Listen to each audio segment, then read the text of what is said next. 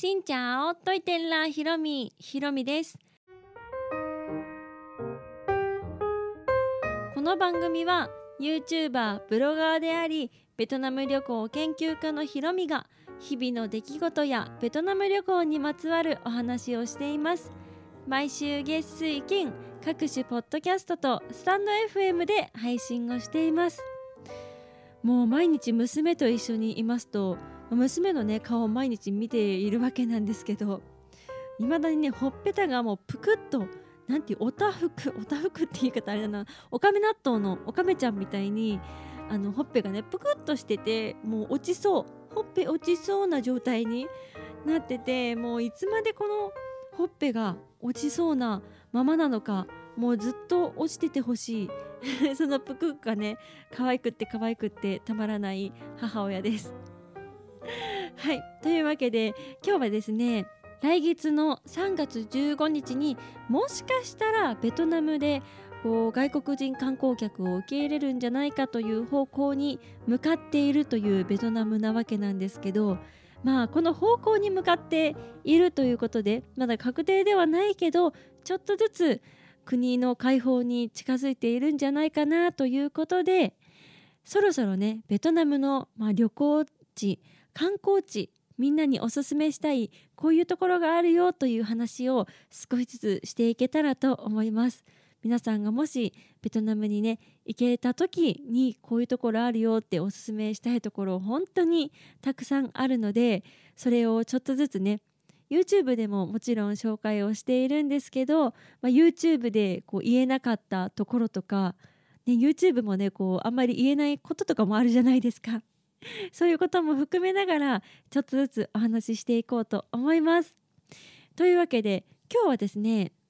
うん、最初何話そうかなとか思ったんですけどパッと思いついた口トンネルというところをお話しします。皆さん口トンネルってちょっと聞いたことあるなっていう方いらっしゃいますかね？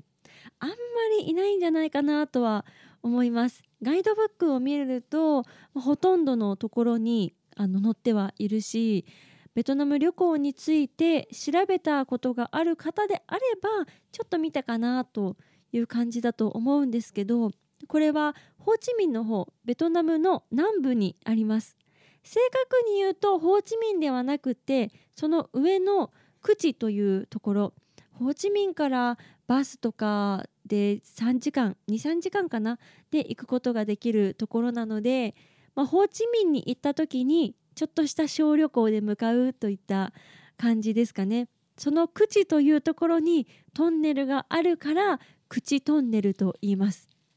急にトンネルって言われてもねなんじゃっていう感じだと思いますがこれはベトナム戦争で使われたものですこのベトナム戦争って日本でもね戦争第二次世界大戦がもう割と最近の話と言われていますけどベトナム戦争の方がもっともっと最近の話で1975年に終わったという本当にね最近の40年前までやっていた戦争です。この戦争について話すとすごい長くなっちゃいそうなんですけどまあいわゆる内戦ですね。ベトナムの北部と南部でこう対戦をしていてでこのベトナム内の対戦だけどベトナム人だけじゃなくってフランスとかアメリカが入ってもうとても、まあ、残酷な戦争と言われていますがこの北と南で戦っているにもかかわらずこの南がねアメリカの方が入ってきていたんですね。でこのアメリカに対して対抗している南の人っていうのがいたんです。その人たちを南ベトナム解放民族戦線と言っています。ベトナムの南の方を指揮していたアメリカに対して反発しているこの南ベトナム解放民族戦線と言われる方々がそこの口トンネルに隠れて生活をしていましたアメリカの兵がねやってきた時にそのトンネルに身を潜めていたりとかそこのトンネルから銃口を出せる場所があったりとかしてそれで戦っていたりとかして実際に戦争で使われた場所なんですけどそのトンネルを見学することができますさらにはそのトンネルに本当に観光客がね入ることができるんですね。これはすごい、うん、で本当にジャングルみたいな中に入って竹林みたいなとこですね。そこに入ってどこにトンネルあるの？入り口あるの？って思ったらこう蓋夜間の蓋みたいなものがこういきなりこう 落ち葉の中から出てきてそれを開けるとトンネルになってるっていう。本当にねびっくりですよ。ここにトンネルあるの？って全然わからないように作られていてでそのトンネルもねとても考えて作られていてねベトナム人の人が入れる大きさ。私でも結構きついぐらいの大きさですね。でアメリカ人の方って結構大きかったり身長も横も大きかったりするんですけどベトナム人って小柄な方が多いのでその小柄なサイズほんとギリギリ入れるようなサイズで作られているからもちろんアメリカ側の兵の人たちがねやってきてもそこに入ることはできないしベトナム人の方がねこう身を潜めてパパパパッと入っていってそこから戦うという風なやり方をしていてこの口トンネルのやり方にはさすがにアメリカの方たちもね参ったみたいですね。それもあってかベトナム戦争ってアメリカが初めて負けた戦争とも言われていますそれぐらい口トンネルってすごい機能を成していたんですけどこのトンネルすごくね長いんです。めちゃくちゃ長いんですけど何キロあると思いますか？まずキロって言われるとそんなにあんのって感じなんですけど実はこの口トンネルは約200キロから250キロあると言われています。すごいですよね。今の時代だったら地下トンネル作るって言ったらなんか技術がねこう工具とか機械とか使ってこうパーって作れそうですけどその当時はベトナム人の方がね多分自分の手とかそういうなんかね大きなものは使わずに地道に掘ってね作っていたのかな。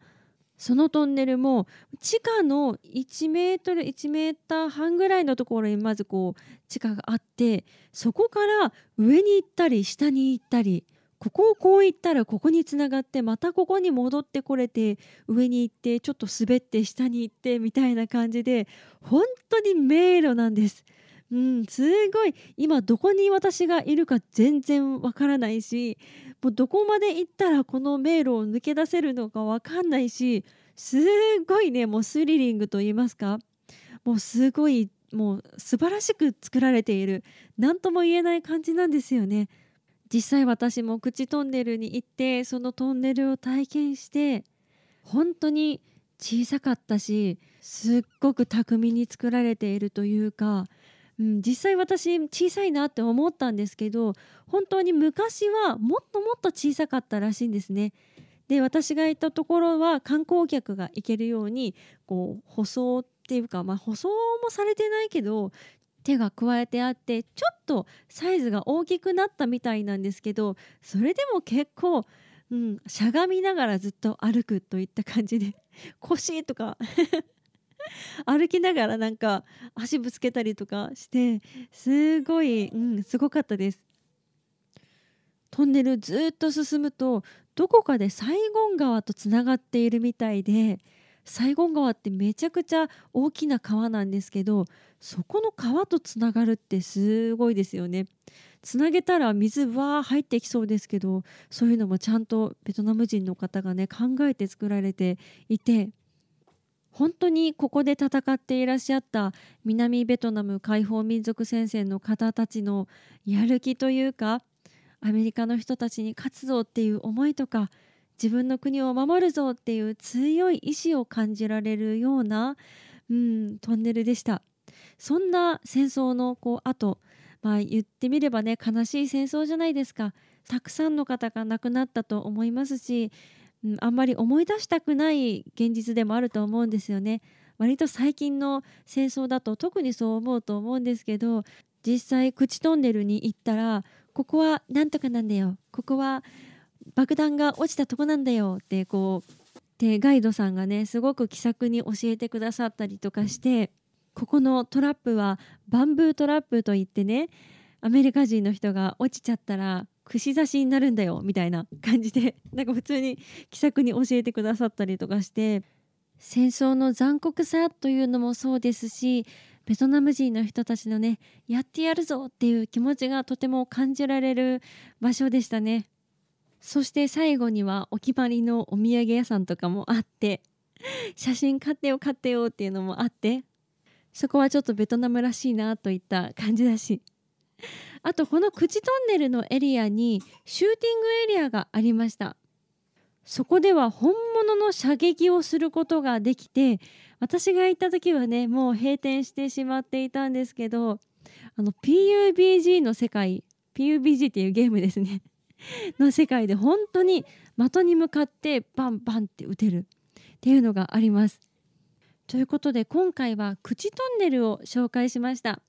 戦争の後のまあ、観光地っていうとちょっと暗い感じというかそんなに楽しいのかなって言ったところ多いと思うんですけどここは、まあ、エンタメって言ったらあれですけどこの口トンネルの後をなんかちょっとライトな感じでねここはなんとかだよ母みたいな感じで説明をしてくださって、まあ、そういう感じで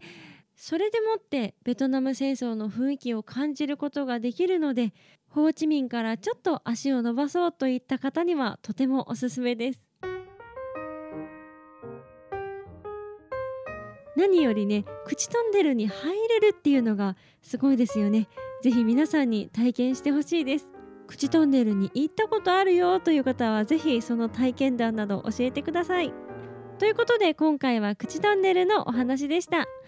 この配信は毎週月水金各種ポッドキャストとスタンド FM で配信をしています。日々の出来事やベトナム旅行についてまた皆さんからいただいたお便りについてもお答えをしています。お便りフォームからスタンド FM の方はレターから質問やメッセージこんなことをお話ししてほしいなど送っていただければ嬉しいです。それではまた次の配信でお会いしましょう。変がプライ